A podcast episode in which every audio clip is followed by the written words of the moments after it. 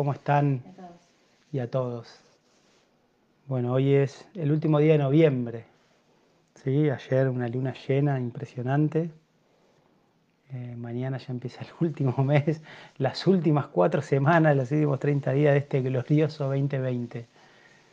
Eh, bueno, acá estamos contentos, otro lunes, haciendo este vivo, que tantas satisfacciones nos trae. ¿eh? La verdad que es muy lindo ver todos los feedback positivos, los agradecimientos. Gracias a ustedes por estar ahí, porque ustedes en realidad son eh, los, que los que hacen posible este vivo, eh, los que impulsan y los que generan la inspiración para que lo hagamos.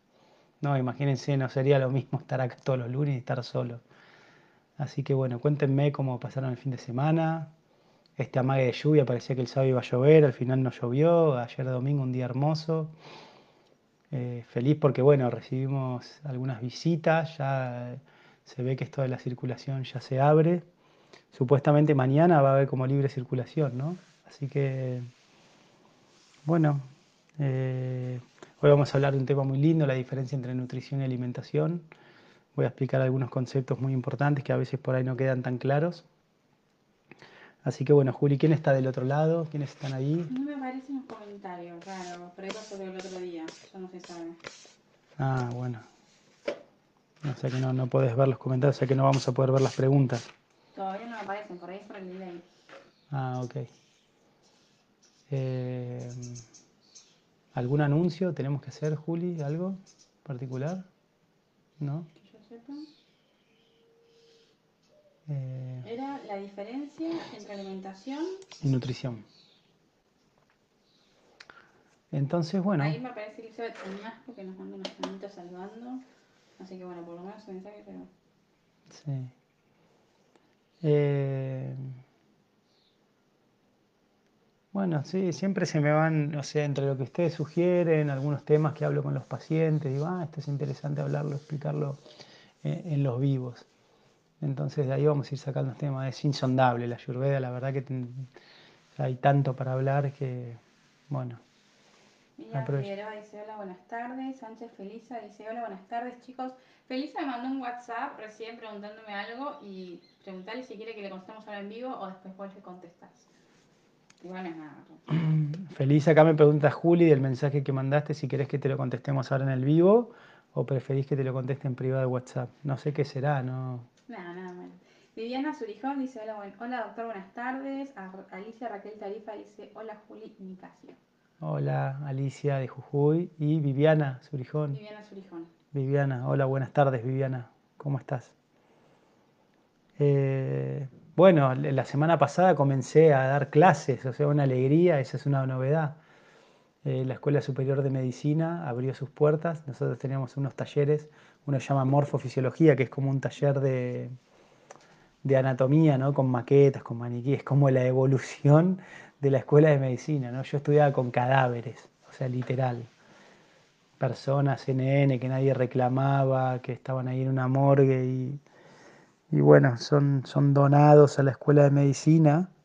Eh, tendría que pasar en la escuela de medicina a ver si se siguen usando cadáveres, no creo ya, ¿no? Cambió el paradigma. Ahora está muy fuerte esto de las, eh, maquetas, maniquíes. Es impresionante, ahora tenés maniquíes, o sea que te replican el cuerpo humano de una manera impresionante. Mismo también hay maniquíes, simulaciones, por ejemplo, de partos, de técnicas quirúrgicas. O sea, es muy, muy impresionante cómo evolucionó. Entonces yo estoy a cargo en la materia que doy, articulación básico clínico comunitaria 1 y 2, es una materia de primer año. Eh, estoy a cargo del taller de morfofisiología, ¿no? donde explicamos justamente anatomía y fisiología combinado. Entonces es, como un escenario donde no se puede hacer por video virtual, porque es importante que los eh, estudiantes vean la tridimensionalidad, las relaciones. Así que la semana pasada comenzamos, vamos a estar esta semana y la semana que viene también. Así los chicos van a tener esa posibilidad realmente enorme, el esfuerzo así de toda la comisión directiva de, de la Escuela Superior de Medicina en los casos, ¿no? También eh, durante toda la pandemia, la investigación, la, la contención en la pandemia en sí mismo y ahora con los protocolos de seguridad para poder volver a clase. Realmente muy lindo, muy lindo proyecto y bueno, contento de haber vuelto a tomar contacto con los estudiantes y demás, o sea, muy lindo. Eh, también eh, hicimos aprendizaje basado en problemas, pero eso sí lo podemos hacer virtual. También todo un desafío, que es un encuentro de aprendizaje basado en problemas, es eh, generar conocimiento a través de una situación que podría ser posible en la vida real. Y gracias, Juli. Muy bueno. entonces, bueno, eso es la parte docente. Me encanta realmente la, docencia. Es me gusta muy lindo, por eso me gusta explicar las cosas. Eh, me pone muy feliz cuando veo que la gente comprende, entiende. Disculpen, estoy tomando una malta hermosa que Juli me hizo. No, viene bien un poquito para levantar,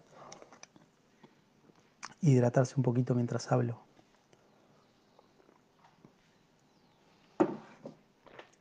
Así que,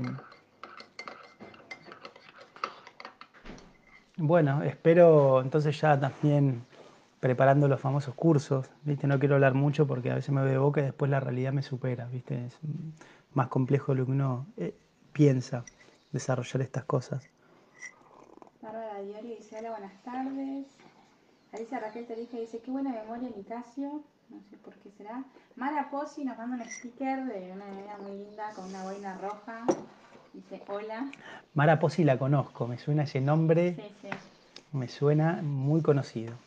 Mara Pozzi es mi madre, para los que no saben, mi gloriosa madre que hace poco, el 21 de noviembre, cumplió, lo voy a decir mami, 70 años. Eh, muy lindo, no podemos estar juntos, pero... 50 o estaba... Sí, sí, mi mamá, la verdad, una divina, súper jovial, siempre sonriente. Tuve muy, muy, buena, muy buen karma y una, una gran madre.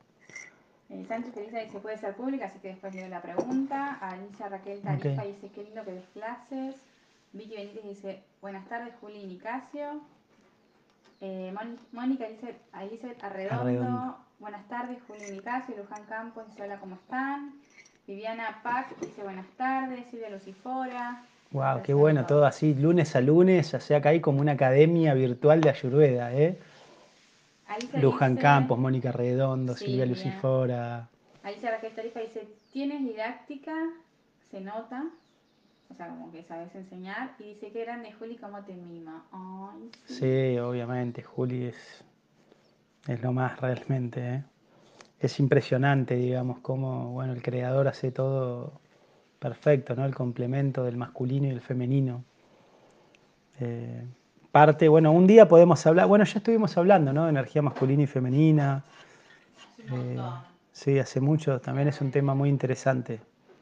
Pero eso es el complemento, ¿no? Eh, hablo de masculino y femenino porque hoy en día, por ejemplo, hay parejas que donde el hombre toma el rol femenino y la mujer toma el rol masculino. Hoy en día se da esa situación. Sí, hombres y hombres, por ahí parejas homosexuales o mujeres y mujeres, pero igual así hay una polarización. Dentro de una pareja homosexual, uno toma el rol masculino, uno el femenino. Eh, es interesante eso comprenderlo. La Ayurveda nos da ese entendimiento. Como dice la física, los opuestos se atraen, ¿sí? los complementarios, o sea, los similares se rechazan.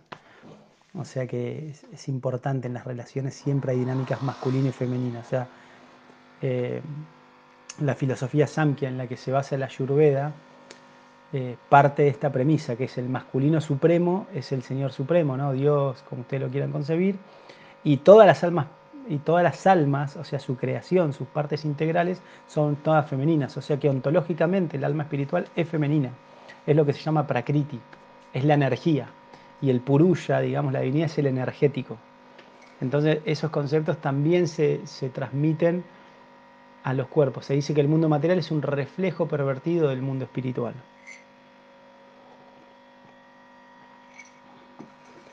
Entonces, bueno, entender estos conceptos nos ayudan a desempeñarnos en este temporal tránsito por el mundo material.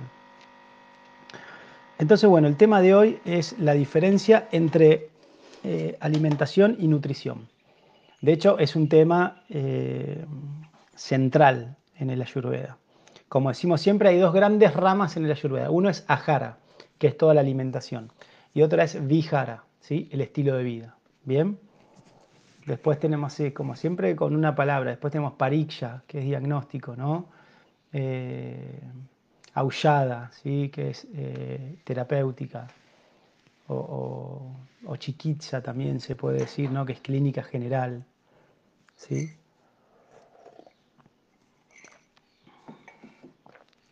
Entonces, en Vijara, cuando hablamos de Vijara, es un tema central porque, o sea, la alimentación definitivamente, si el cuerpo es temporal y móvil, todo el tiempo se está moviendo, entonces todo el tiempo está consumiendo energía, transformando energía y generando energía. Bata es lo que consume energía, Pita es lo que la transforma y Capa es lo que la genera. Entonces, eh, es importante entender esta diferencia entre alimentación y nutrición. Entonces, a ver si alguien del público me puede decir qué significa Agni, qué es Agni, qué entienden por Agni. Esto ya lo hablamos muchas veces. ¿Alguna respuesta ahí? Pregunto, ¿qué, es lo que entienden ustedes por Agni?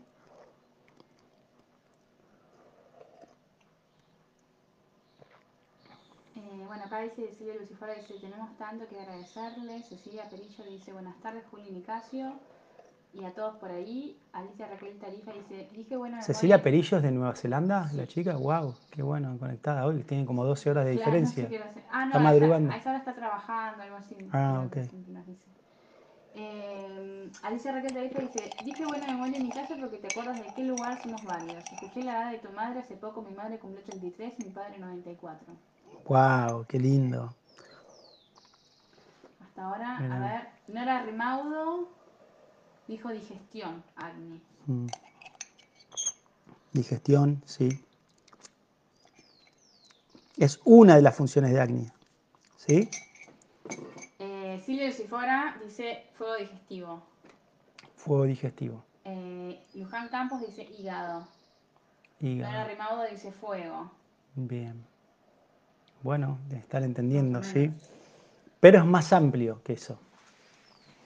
Y por eso hago la pregunta. O sea, tiene que ver, pero eso es solo de uno, es solo un aspecto, un aspecto, digamos, de Agni. Entonces, porque Agni es, en el sentido más amplio, es la conciencia celular. Bien. Agni, podríamos decirlo, es el soldadito del alma espiritual. Bien. Se explica en el Ayurveda, digamos, que el síntoma que nosotros tenemos un alma espiritual es que tenemos conciencia. Por ejemplo, yo me aprieto acá el dedo y cierro los ojos y aunque no veo, yo estoy sintiendo ¿sí? que me estoy apretando el dedo. Obviamente la ciencia moderna explica los mecanorreceptores, ¿no? el sistema nervioso central, digamos que lleva los estímulos, etcétera, etcétera. Pero eso para la ayurveda es, como de nuevo, es un mecanismo, es un medio. Pero por debajo de eso subyacente está la conciencia. O sea, yo soy consciente de lo que pasa en mi cuerpo. ¿Por qué? Porque el alma espiritual habita en mi cuerpo. ¿sí? Porque, de hecho, cuando el alma se va del cuerpo, yo viene una persona y me toca, y yo no voy a sentir nada, porque el alma va a estar en otro lado. Ya no tiene ese cuerpo conciencia. Ese cuerpo son simplemente elementos que se empiezan a deshacer. O sea, estos elementos están cohesionados, digamos, porque el alma está por detrás de todo eso. Entonces, el Agni es el mecanismo por el cual el alma espiritual tiene conciencia del organismo. ¿No? Fíjense qué importante entender esto. O sea, que el Agni vendría a ser un sensor celular. ¿sí? O sea, el Agni determina, y, o sea, la teoría celular dice que nuestro cuerpo está eh, o sea, compuesto por trillones de células. No sé, creo que son, sí, no sé, muchos millones de células. O sea, células es la unidad funcional y estructural del organismo. La Churveda también, eh, en la filosofía vaisheshika, también, digamos, habla de la teoría celular ¿no? y de la teoría atómica. De hecho, el concepto de átomo se llama anu. Anu se llama en, sánscrito el término átomo. O sea que también la Ayurveda habla de esto, del microcosmo, ¿no? desde un átomo, es lo mismo que el universo, ¿no? pasando por la célula.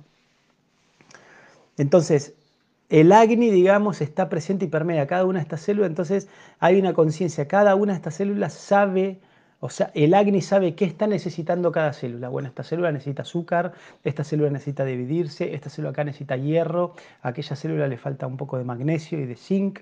¿Sí? Obviamente la Ayurveda no tiene esos términos, sino siempre habla en términos de bata, pita y capa. ¿no? Pero nosotros podemos hacer la analogía. por ejemplo, no sé, 10 de capa, 5 de pita y 2 de bata forman lo que se llama el hierro. Si le agregás 2 de hierro más, te forma el magnesio. O sea, esa es un poco la analogía, digamos, en la tabla periódica de los elementos de Mendelssohn, ¿no? con la teoría de los tridoya. De nuevo, como decíamos el lunes pasado, para la Ayurveda no me interesa conocer cada parte para entender el todo. Yo, a mí me interesa entender el todo, o sea, no voy al detalle de la parte. ¿sí? Siempre por eso la Ayurveda es muy bueno para eh, desarrollar esta visión bosque que decimos. Entonces, eh, el Agni es, más, y entre una de las funciones del Agni es gobernar la digestión, pero no solamente la digestión a nivel digestivo, sino también la digestión a nivel celular. ¿sí? Entonces, eh, también es inteligencia, eso es conciencia. Entonces, eh, es que te quería leer lo que puso Silvia, si fuera que puso Agni, dos puntitos. El fuego que transforma, en lo material produce energía y en lo sutil inteligencia. Sí, sí, muy bueno, muy bueno, sí. ¿Eso es una realización de ella o lo sacó de algún lado? Yo creo que de ella. muy bueno, sí, muy bueno, porque si lo sacaste vos, si fue una realización tuya, es muy acertado, sí. Exactamente, podríamos decir, en lo material el Agni está produciendo energía porque la, la transforma en realidad, ¿no? Como, como, las leyes de la termodinámica, nada se crea, nada se destruye, todo se transforma. En un sentido, digamos, o sea, podríamos darle una vueltita rosca, pero en un sentido eso es cierto, ¿sí? Eh, porque en realidad sí hay creación, destrucción y transformación para el Ayurveda, pero dando eh, entender esto, ¿no? Que, entonces el Agni va, a generar energía en algunos lugares, la va a transformar, ¿no? Allá más energía, acá menos, la va a administrar. Y a nivel sutil, claro, es el que activa tellas, digamos, la inteligencia y la capacidad de percepción y discernimiento. Bien, entonces este concepto de Agni es central porque de hecho, todas las reglas y regulaciones, cuando yo les digo no mezclen alimentos crudos con cocidos, no tomen líquidos con la comida, coman a horas periódicas, todo eso, condimenten bien los alimentos. Esas reglas y regulaciones están diseñadas, están específicamente estipuladas para fortalecer Agni. ¿Qué significa esto? Que cuando Agni está balanceado va a entender qué necesita mi cuerpo, cada célula de mi cuerpo. Pero por el contrario, si, si Agni está desequilibrado o débil o no funciona, es como que mi cuerpo está ciego. Yo, mi cuerpo no sabe qué, o sea, no sabe qué asimilar, qué eliminar. Entonces, esto es lo primero que ustedes tienen que entender. Tengo que tener Sama Agni, Agni balanceado. ¿sí? Agni balanceado, digamos, es clave. O sea, el Agni balanceado naturalmente va a balancear los doyas, va a balancear los datus, ¿sí? los tejidos corporales, los doyas son las energías dinámicas, y los malas, que son los productos de eh, eliminación. ¿sí? Entonces, básicamente, el doya es el mecanismo, el datu es el lugar de asiento donde se producen, digamos, los procesos biológicos. Y el mala es el desecho, digamos, de todos esos procesos biológicos, lo que el cuerpo saca a través del sudor, la orina y la materia fecal, dice la Ayurveda. Y la alimentación es lo que produce la energía, lo que trae la energía para producir, para poder generar esos procesos, digamos. Eso sería una síntesis por ahí de, de ver este proceso. Entonces, eh, todas las reglas y regulaciones van a fortalecer. De hecho, yo tengo que entender y tengo que darme cuenta si mi Agni está balanceado y es lo que me tiene que preocupar. O sea, de nuevo, esto, pensar en Agni es como visión bosque más que nada. Entonces voy a hablar un poquito qué es lo que sucede eh, cuando yo como. O sea, ¿qué quiero decir con esto? Tengo este mantra, ¿no? Que yo me meta algo en la boca no significa que entró a mis células. ¿sí? Para entrar, para lo que yo me meto en la, boca, entra las células, tiene que ser digerido, tiene que ser transformado. Entonces vamos a hacer una pequeña síntesis del proceso digestivo. ¿no? Yo agarro y empiezo, ¿no? me meto algo en la boca. ¿sí? Entonces la digestión primero empieza cuando veo, después cuando huelo, ¿no? cuando huelo la comida, después la veo, después la toco, eso ya estimula la digestión. Lo meto y mastico. ¿no? En la boca el bol alimenticio se mezcla con la saliva, lo voy triturando y ya se va predigiriendo. Lo trago, y entra al estómago. Cuando entra al estómago, lo licúa todo. Por eso decimos no mezclar crudo con cocido. Primero crudo porque entra con el ácido todo puro, entonces cuando llega se vuelve como un, como un batido, literalmente como una licuadora. Tengo el pedazo de manzana, el agua, prendo la licuadora y se homogeniza todo. Se tritura toda la manzana y se vuelve una casi con el líquido. Bien. Entonces eso es lo que sucede en el estómago, ¿no? Se tritura todo y del estómago sale como un puré, que se llama quimo, ¿sí? bien ácido, todo, todo, todo lleno. Entonces es muy importante que todo salga del estómago hecho puré. Cualquier resto de alimento, cualquier resto de alimento que sale del estómago sin triturarse, sin deshacerse, no se va a poder digerir, no va a entrar a mi cuerpo, va a quedar en el tubo digestivo y se va a fermentar. ¿Por qué? Porque sí, el producto de la alimentación, la ayuda dice, es el ajara sea, es el jugo de la alimentación. ¿Qué significa esto? Que al igual como una planta, que nosotros la regamos, ¿sí? y en esa agua hay minerales, y lo que hace la agua en realidad activa, activa los minerales y todos los nutrientes que están en la tierra. La tierra cuando está seca está dura, entonces está como inerte, ¿no? Es un mecanismo así de conservación, tiene todo en potencia, ¿sí? Pero ¿qué pasa? Las raíces, eh, cuando la tierra está seca, no pueden absorber esos nutrientes porque la tierra está dura. Entonces, yo le tiro agua y esa agua, digamos, no solamente ablanda la tierra, digamos, sino que activa metabólicamente, ¿no? Acumula calor y activa metabólicamente, digamos, a todos esos nutrientes y minerales que están en la tierra, ¿no? desarrollo de bacterias y demás que, generan ciertos eh, nutrientes, ¿no? Específicos que la planta necesita a través de su raíz y todos esos nutrientes que la planta absorbe, digamos, a través de su raíz, con la fotosíntesis, ¿no? con la luz del sol que es captada por las hojas, bien, esa energía es transformada y produce, digamos, clorofila y ciertos nutrientes, ¿no? Para que la planta pueda reproducirse. Y en un sentido, el ser humano, los cuerpos animales son similares, ¿sí?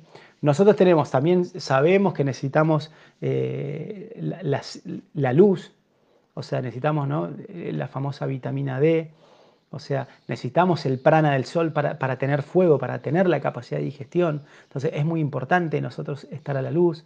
¿sí? Nosotros, eh, y, los nutrientes es como entran de forma líquida, o sea que nosotros también para poder asimilar nutrientes, todo tiene que transformarse en forma líquida. Entonces, sale del estómago como un puré, ¿y qué pasa? Cuando llega la primera porción del duodeno, que es lo que sigue ¿no? a continuación del estómago, Ahí se encuentra la vesícula biliar, ¿no? el hígado produce la bilis.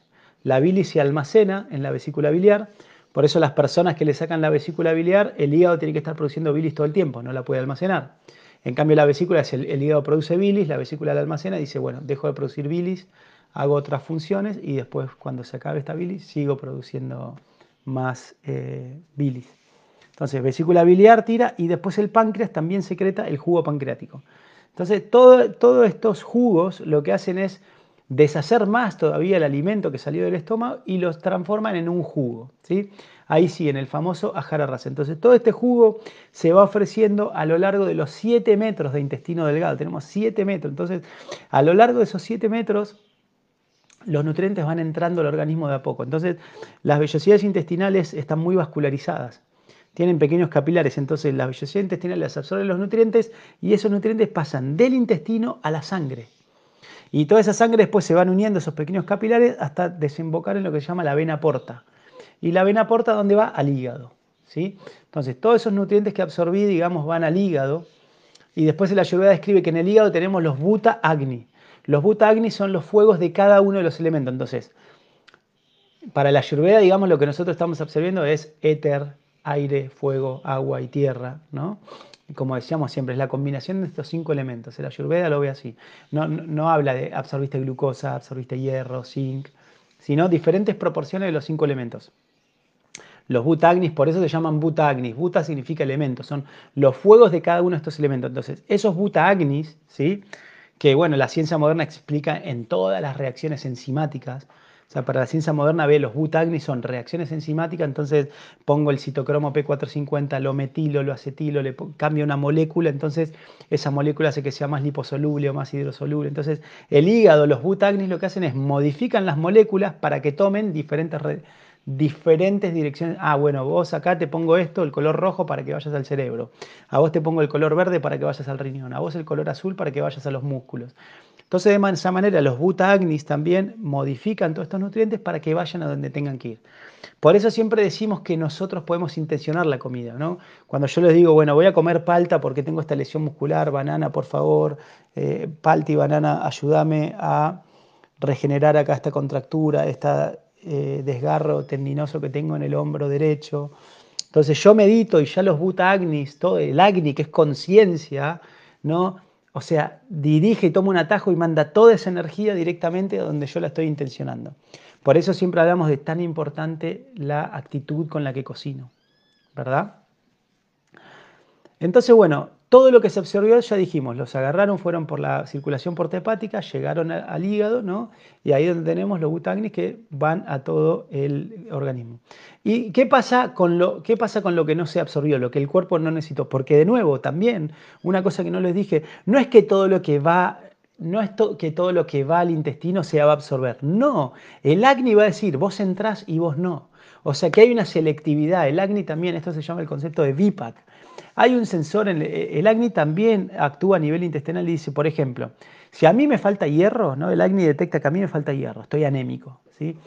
Cualquier cosa que tenga hierro, no es que ahora decimos, no, bueno, ¿qué tiene hierro? Bueno, el hígado de vaca, las lentejas, las leches de almendras, todo eso son fuentes de hierro, ¿no? Pero no es que, o sea, yo les digo, bueno, vayan y coman eso. Sí, está bien, si ustedes lo comen lo van a tener, pero si ustedes no comiesen esos alimentos el, y tienen el acné funcionando bien, Cualquier traza de hierro, y para la ayuda sería la proporción de estos cinco, eh, eh, de, cinco elementos que el cuerpo necesita, que está presente en cualquier alimento, el acné lo va a absorber. Por el contrario, si a mí no me falta hierro, yo tengo todas mis reservas de hierro, digamos, cubiertas, ¿bien? Y me como, no sé, un guiso de lenteja con una leche de almendras, con jugo de naranja y miel, ¿no? Que tienen muchísimo hierro. El acné dice, no necesito este hierro, yo ya tengo hierro, entonces no lo asimila, el hierro sigue de largo. ¿Bien? Entonces el hierro sigue de largo. Entonces fíjense que por eso a veces la ayurveda no, es, no va la nutrición funcional. Si te falta hierro, come lentejas, si te falta calcio, tomas lácteos, no, no funciona así en la ayurveda. En el ayurveda siempre vemos balancear acné y después comer la proporción de bata, pita y capa que yo necesito. Entonces, todo lo que el acné dijo, mira, no, esto no lo necesito, entonces sigue por todo el tubo digestivo, o sea, por el intestino delgado, y llega al intestino grueso. El intestino grueso, el colon, que hace como un marco así al intestino delgado, tenemos ahí donde está, termina el intestino delgado, está el ciego, ¿no? que es como un fondo de saco, ahí ven a todo el líquido, en ese fondo de saco está el apéndice. la famosa apéndice secal que a veces se inflama, ¿no? la apendicitis y nos tienen que operar. Después de ahí viene el colon ascendente que pasa por delante del hígado, que a veces cuando duele, está inflamado eso, algunas personas dicen, me duele el hígado. Después el colon transverso que va de derecha a izquierda, o sea, pasa por adelante el hígado y por adelante el estómago. Y después el colon descendente, con el sigmoides, el recto y el ano, ¿no? Es la última parte del tubo digestivo. Entonces, ¿qué función tiene el colon? El colon fundamentalmente lo que hace es reabsorbe líquido. El cuerpo dice, bueno, todos estos nutrientes o todos estos desechos ya tienen que salir del cuerpo, pero el agua me sirve, yo la tengo que reciclar el agua, porque yo soy 60% agua. No puedo estar perdiendo agua todo el tiempo porque no tengo la capacidad de ingerir tanta agua, ¿no?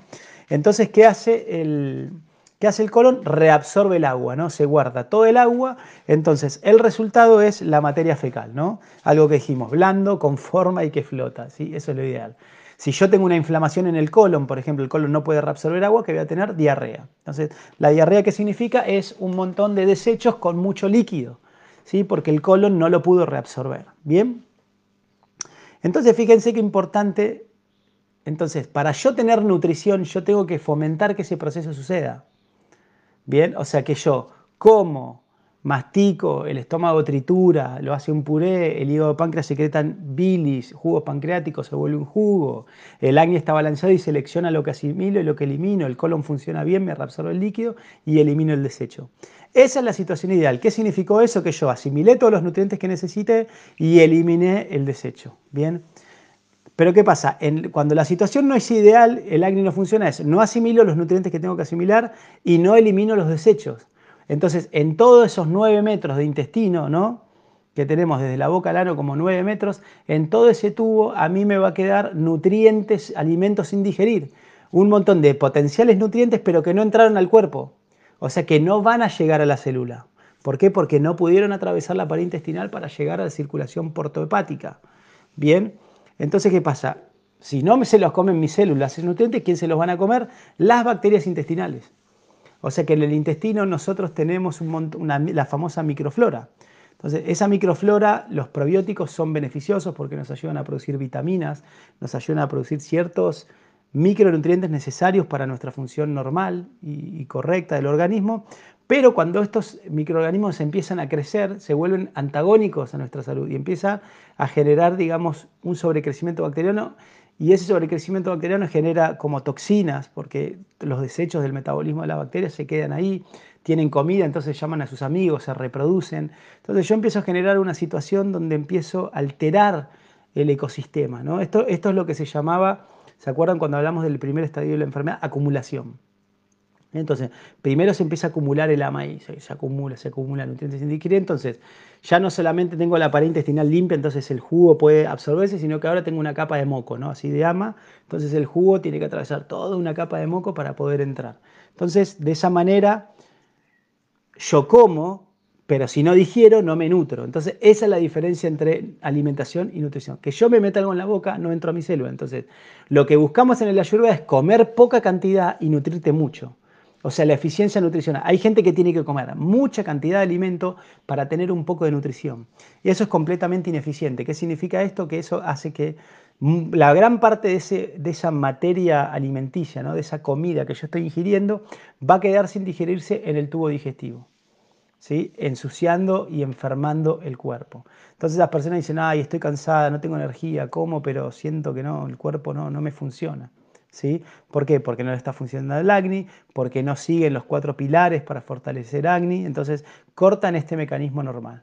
Por el contrario, una persona que empieza a practicar el Ayurveda, lo primero que nota es decir, wow, tengo más energía, ya no tengo tanto hambre, no tengo tanta pulsión para comer. ¿Por qué? Porque están cambiando su flora intestinal, las bacterias nocivas se van del sistema, entonces ya no tenemos ese craving, ese deseo de comer cosas tóxicas, de comer dulces, refinados y demás, sino que ya empezamos, el Agnis dice, no, esto no necesitas, necesitas este tipo de alimento. Entonces naturalmente entras en un círculo virtuoso y se vuelve más fácil cada vez controlar la lengua y, comer apropiadamente, ¿sí? para estar eh, con buena salud.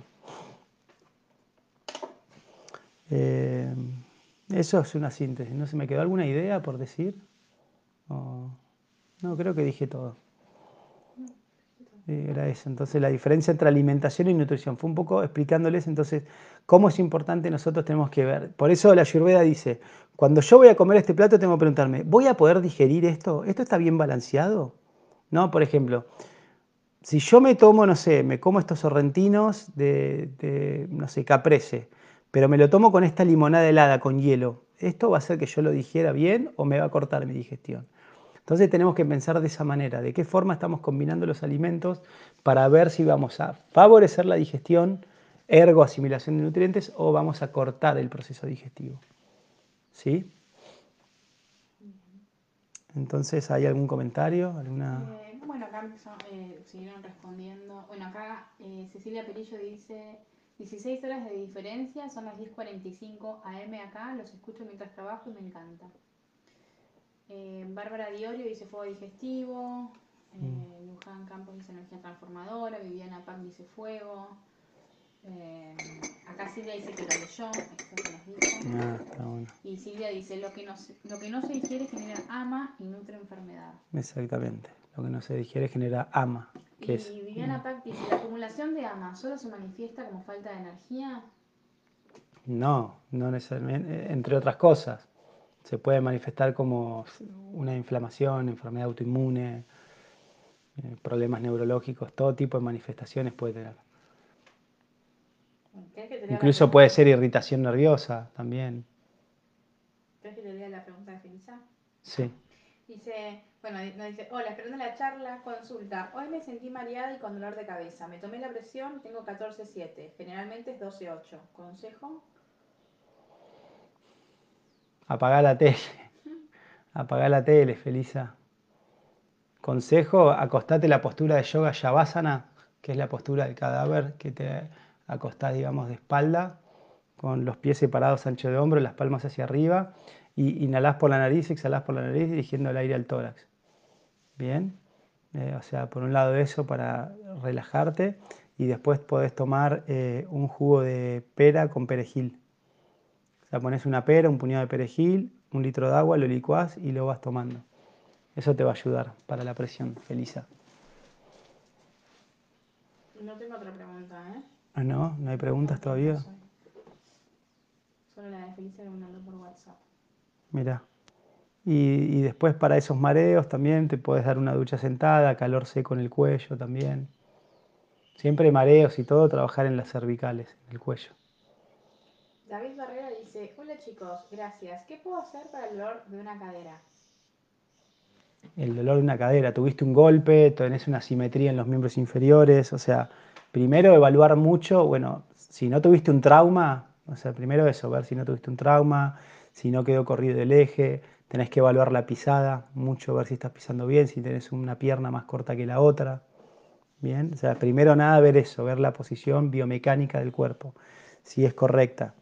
Y después eh, un, frotaciones con un aceite medicado, con claro dolor, generas calor, eso es analgésico, antiinflamatorio, te va a ayudar, o sea, para el dolor. Y después consumir ghee, ¿no? consumir eh, o sea, leche especiada, es muy buena para eso, para regenerar huesos, miel, palta y banana también. O sea, eso también ayuda. Dice, cuando camino mucho, dice que duele. Por ahí del pie. Cuando camina mucho, sí, por eso hay que checar la biomecánica. Mira, Sánchez Feliza, bueno, Feliza, porque dice Sánchez Feliza. Gracias, Nick. ¿Sabes que esta mañana me hice un licuado de peri perejil? Wow, qué intuitivo. Bueno, Agni, eso es Agni. Ahí tienen un caso de Agni. Fíjense, lo que yo le digo es lo que Felisa intuitivamente, no sé cuántas veces uno se hace un licuado de pera y perejil, no creo que sea lo más normal. Ay, hola Rubén, hola Rubén querido, te voy a hacer un licuado de pera y perejil. Y me imagino Rubén, ay, gracias, Feli, qué rico. A mí me lo hace que lo tiro por la cabeza. Sí, imagínense, yo sí, imagínense ustedes si yo la despierto a Juli con, con un jugo de pera y perejil. Ay, mi amor, qué rico. Buen día, gracias.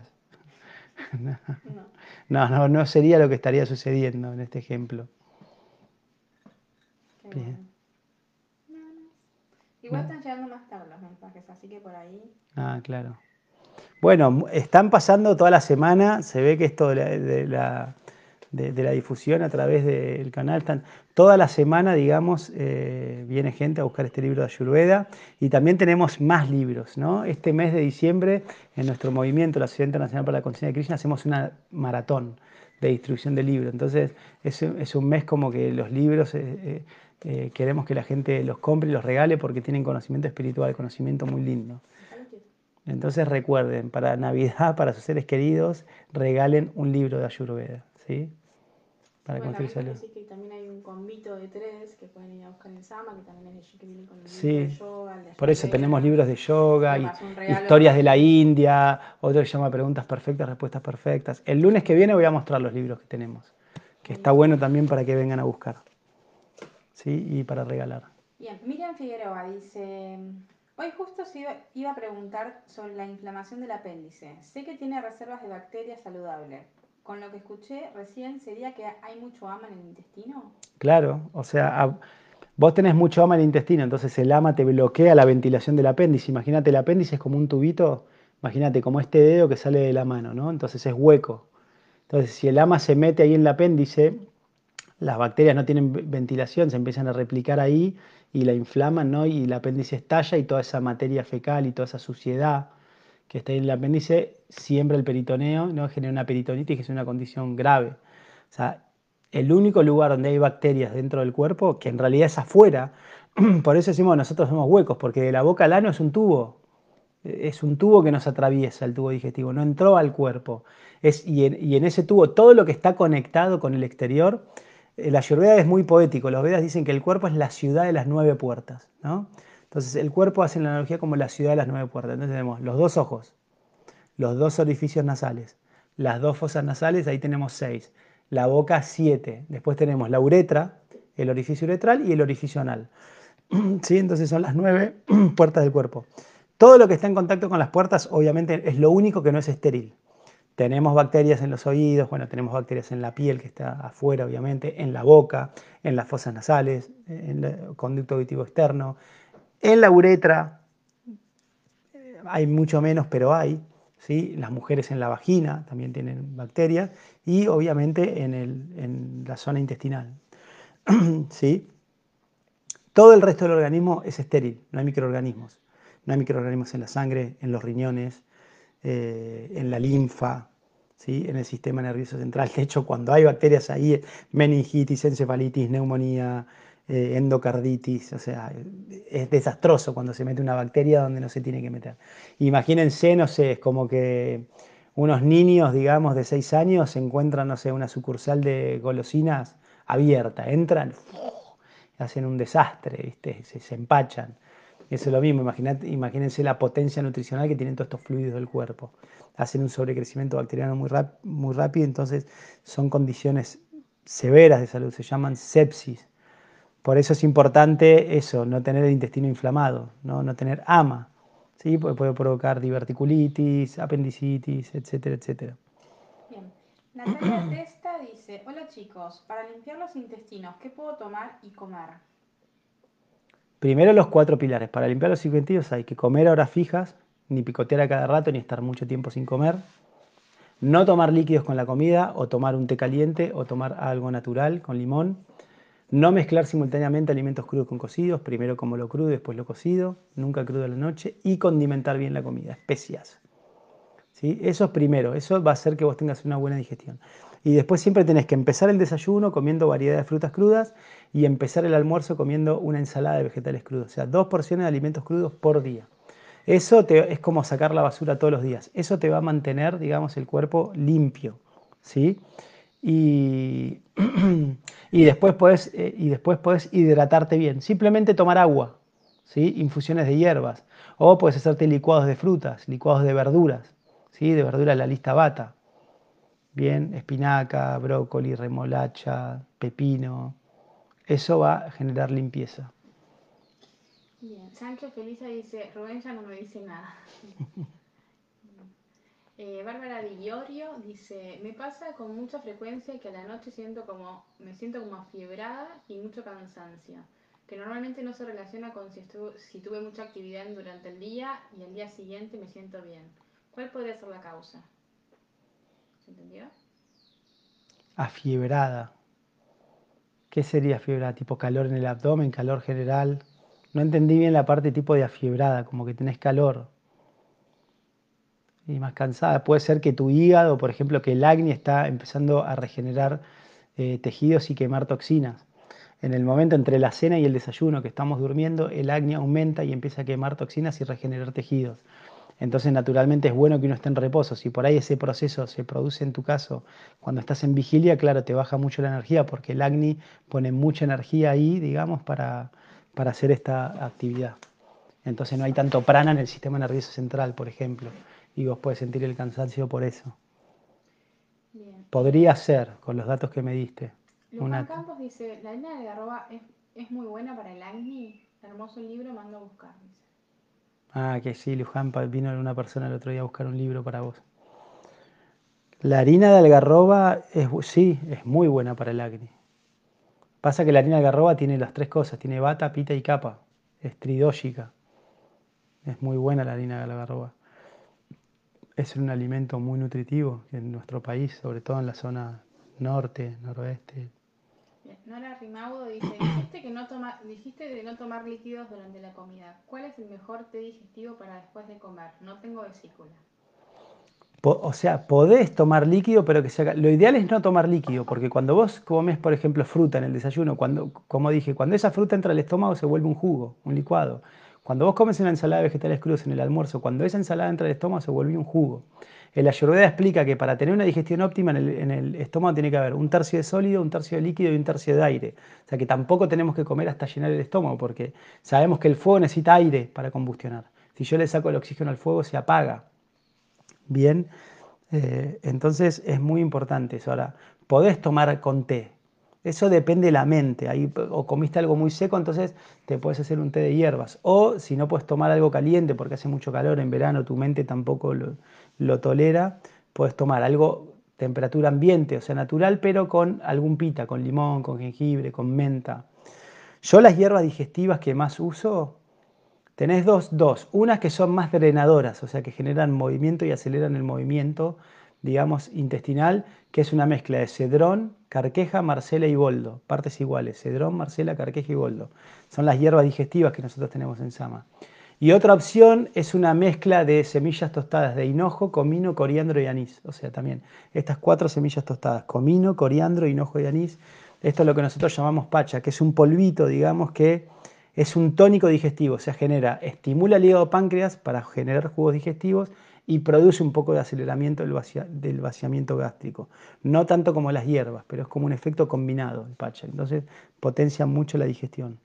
Esas son muy, dos buenas opciones para mejorar la digestión. Juan Campos dice, mi papá falleció de cáncer de intestinos, ¿eso es por mucho ama?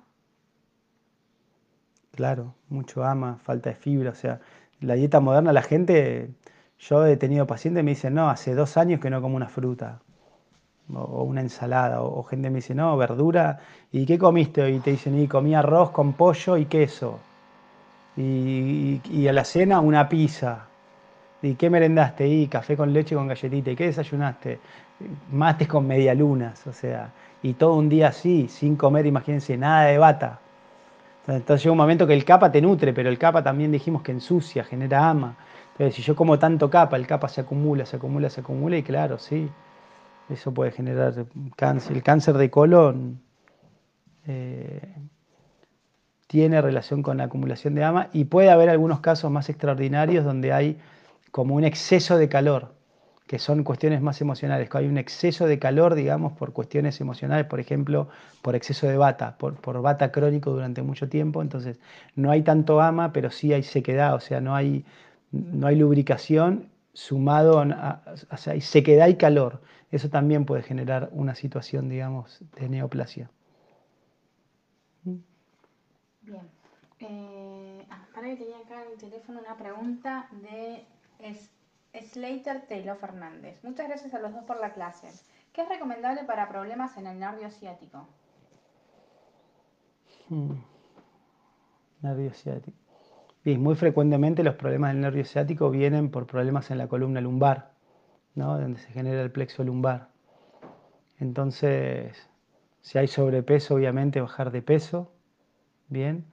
Eh, las ventosas el tratamiento con ventosas ayuda mucho a desinflamar la saponeurosis, de, o sea, perivertebral de la columna. Y acupuntura, acupuntura, digamos, también funciona bien. No recomendaría tantos masajes ahí porque podría intensificar una lesión. Yo iría por eso. O sea, bajar de peso, relajación, acupuntura y ventosas y obviamente una alimentación apropiada. Y acá pregunta también, Prabu Slater pregunta, Prabu, cuando se dice en la ayurveda disminuye bata, es neutral con pita y capa, ¿cómo se puede entender o relacionar con uno mismo? ¿Con uno mismo?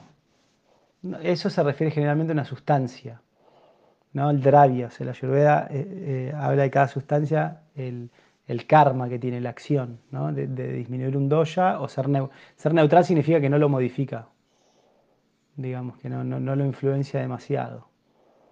Pero con uno mismo significa que eso, que cuando vos consumís esa sustancia, a vos te va a disminuir el bata y ser esa sustancia en particular y ser neutral con, con pita y capa. Eh, entonces yo lo que busco es lo semejante incrementa lo semejante. Yo lo que quiero hacer, digamos, es balancear mis doyas. Fuera pregunta, ¿se podría con... No, perdón, había otra vez. ¿Cuál sería el tiempo óptimo de tránsito intestinal? O sea, de, tránsito... No, sé si cuál, cuál, es el tiempo normal para que uno vaya al baño o no sé si cuánto es el tiempo normal para que uno haga la digestión. Yo lo puedo pensar de esa dos formas. No sé cuál habrá. Para mí es el tránsito intestinal es el tránsito, cada cuánto sí, vas al baño. Sí, lo, lo, más habitual es una, una o dos veces por día. Cuando el acné está balanceado, generalmente uno va cuando se levanta. A la mañana, en el periodo bata de la mañana, ahí uno va de cuerpo, una vez. Entonces, el tránsito intestinal va variable, porque el acné también va modificando eso. Hay, hay cosas que pasan muy rápido y hay cosas que pasan lento. A veces le va a pasar a usted que por ahí comen choclo, no sé, y a las tres horas ya fueron al baño y despidieron los granos de choclo y por ahí van al otro día, digamos, y despiden algo que comieron el día anterior. Entonces hay variedad también en ese movimiento, eso se llama el samana bata, ¿se acuerdan? Samana bata y apana bata, es lo que mueve todos los, nutrientes, los alimentos en el tubo digestivo. pero es variable. O sea, lo más común, a esto no lo dije, ¿cómo uno se da cuenta que tiene el acné balanceado? Perdón, acá se le dice, se podría comprobar con la remolacha, por ejemplo. Creo que por ahí se refiere a eso. El tiempo que debería haber desde que vos te comes algo hasta que vas al baño. Sí, porque las cosas más bata van a eliminarse más rápido, porque bata es movimiento. Entonces, generalmente los alimentos bata pasan mucho más rápido y los alimentos capa todo lo contrario, mucho más lento. Hay gente por ahí dice, no sé, estudios que dicen que la carne tarda tres días en recién digerirse y pasar. verdad que no es que hay un tiempo óptimo, no, depende, depende mucho del alimento y la combinación. Por eso nosotros, busca, nosotros buscamos una combinación tal que yo en 24 horas asimilo nutrientes y, elimino desechos. O sea, e, e, eso, eso es lo que busco. Bien. Miriam Figueroa dice, los quemadores de grasa, entre paréntesis deportivos, ¿cómo actúa en el axón de la neurona? ¿Para qué es los quemadores de grasa deportivos? Entre comillas, entre paréntesis deportivos. Ah, los quemadores de grasa, o sea, se refiere cuando uno hace actividad física. Me parece que se refiere a estas cosas eh, artificiales. No sé, oh. viste que por ahí hay muchos deportistas o cosas que toman, no sé, toman life o cosas así que supuestamente son quemadores de grasa o estimulan a que te quemen la grasa cuando haces ejercicios. bueno, si puede aclarar la pregunta, ¿podés reformular la pregunta? No entendí bien a qué te referís con quemadores de grasa, si es una actividad o una sustancia. No, no me queda claro. Y acá Bárbara que preguntó lo del estado febril, dice, siento como un estado febril, me baja mucho la temperatura corporal. Muchas gracias a los dos. De nada. ¿No hay más preguntas? No, pero eh, eh, no me tienes que decir nada. No. Okay. Em, ya le expliqué, me parece. Pac dice, ¿el té de hierbas digestivas es mejor tomarlo antes o después de comer? Depende, depende cómo esté tu metabolismo. A veces puede ser mejor antes, durante o después. ¿Y cómo se puede dar cuenta? Y es la intuición, siempre digo, cuando... Otra cosa que me da acné balanceado es que yo me doy cuenta, siento. No, antes no, no, ahora es a prueba. Usted lo van a sentir, van a sentir bienestar cuando están comiendo los alimentos que necesitan apropiados. O sea, y todo lo contrario, si no es apropiado uno siente cierta incomodidad. ¿Ahí clarificó la pregunta? Eh, esperemos que sí. Ah, la otra persona no. Celeste Riot dice, ¿cuál es el mejor reemplazo de la carne? La combinación de cereales y legumbres. Siempre combinar cereales, arroz, maíz, mijo, trigo, avena, quinoa, cebada, centeno con una legumbre. Lentejas, porotos, garbanzos, arvejas, habas y complementando con ghee, consumir grasa animal también. Es el mejor reemplazo de la carne. Lo que entendí yo de esa pregunta accionar es como quemadores de grasa. O sea, todo el sistema nervioso central está recubierto de grasa. O sea que es fundamental la grasa para que el sistema nervioso central funcione óptimamente. De hecho, cuando se va esa vaina de mielina, esa grasa alrededor de los nervios, hay cortocircuitos, digamos. Esclerosis múltiple, esclerosis lateral amiotrófica, o sea, empiezan a haber deterioros y mal funcionamiento del sistema nervioso central. Igual no es que existe algo tal como un quemador de grasa, ¿no? No, no, por eso, a ver si le aclaró, si no, repetí la pregunta. No, no, la ah. Léemela de nuevo. Los quemadores de grasa, entre paréntesis deportivos, ¿cómo actúa en el axón de la neurona? Para estar tratando de entender qué, cómo es la... Si es quemador de grasa, en el axón va a disminuir la vaina de mielina, no es bueno. De hecho, hay estudios que dicen que las estatinas, estos medicamentos para bajar el colesterol, promueven el Alzheimer porque disminuyen el colesterol en el sistema nervioso central, esencial para formar mielina. O sea, la grasa saludable es buena, la necesitamos pero nosotros también en la cultura moderna están como demonizadas, ¿no? Grasa malo, fuera, quiero todo light, todo leche descremada, todo bajas calorías, cero grasa. Eso no es bueno. Pero existe algo tal como algo tal que exista que te queme la grasa. Quemador de grasa deportivo, no, no, conozco, ¿no? ¿Es posible que la grasa se queme y se elimine en el cuerpo quemándose? ¿O que evapore, por ejemplo? Y eso es lo que sucede cuando transpirás. O sea, el sudor es el desecho del tejido adiposo. Eso sucede normalmente en el metabolismo. La grasa es una reserva energética. Cuando el cuerpo usó toda la glucosa, empieza a producir glucosa a través de la grasa. Se llama beta oxidación. Lore la, la, plazote, dice. Lore la plazote. Lore la plazote dice Haribol. Haribol, sí, mi vecino de mi vecina de Chapa, Lore. ¿Lore se llamaba o? Y acá dice Lore sí. y el apellido la Plazote. sí. Hannibal dice, ¿qué recomienda para recuperar energía en la lactancia? Bueno, la lactancia es hidratarte bien, consumir capa, sobre todo en la forma de lácteos y, y, ghee, descansar, hidratarte bien, tomar mucho líquido, consumir una hasta dos, puede ser hasta acá, hasta dos porciones de lácteo, ghee y por ejemplo un poco de queso panir o un vaso de leche, bien, y sí, descansar lo más que se pueda, porque lactancia significa estar con un bebé que tiene toda la actividad, no duerme, se despierta cada tres horas, te saca mucha energía. Pedir ayuda, pedir asistencia. Bueno, acá dice en el puerperio también, es lo mismo. Sí. Bien. Acá Miriam dice, los polvos que te ayudan a adelgazar, que queman grasa, no, actúan en la grasa que cubre la neurona. ¿Cómo lo diferencia de las grasas? No, eso no, eso no, no es ayurvédico, eso no es bueno. no sugeriría tomar eso. Eso es modalidad de la pasión, querer un resultado rápido. Trae un efecto no deseado secundario. Mejor entrenar bien, nutrirse apropiadamente. O sea, hay una regla del mundo material, es que si querés un resultado, tenés que hacer un esfuerzo, un sacrificio. Es como una regla, una ley. Si nosotros queremos cortar esa ley, va a haber un efecto secundario. ¿Viste? Porque también está la modalidad de, no, quiero todos los beneficios sin dar nada. Bueno, eso si por casualidad, por, bueno, la casualidad no existe, pero si por alguna razón vos lo obtenés, eso no va a ser sustentable. A la larga esa condición se va a cortar. Bien, Slater Estelo Fernández dice, si uno es bata, ¿se debe evitar las verduras y frutas para no adelgazar más? No, lo tenés que minimizar, no evitar, comer menos. También eso es un mal entendimiento. Algunas personas dicen, no, si sos bata no comas fruta, no comas crudo, no comas ensalada. No, erróneo. Tenés que comer todo eso, pero en menor proporción, teniendo, prestando atención de que tu bata no se exacerbe.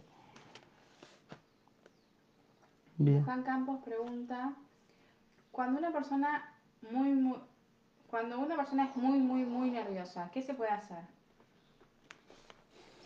Tenerle paciencia, sí. No, eh, lo mejor, muy, muy nerviosa, es el masaje a bianga y ya más intenso es enemas con aceite enemas directamente, instilarle aceite tibio por el recto, eso los baja, y el nasia, tres gotitas de aceite de sésamo en las fosas nasales toda la noche. Eso disminuye mucho la, irritación nerviosa. ¿Vamos con el cuento? Bueno. Un número del 108 al 123. Por favor. Gracias por todas sus preguntas, muy interesantes. ¿Hay más preguntas? 108 al 123 número.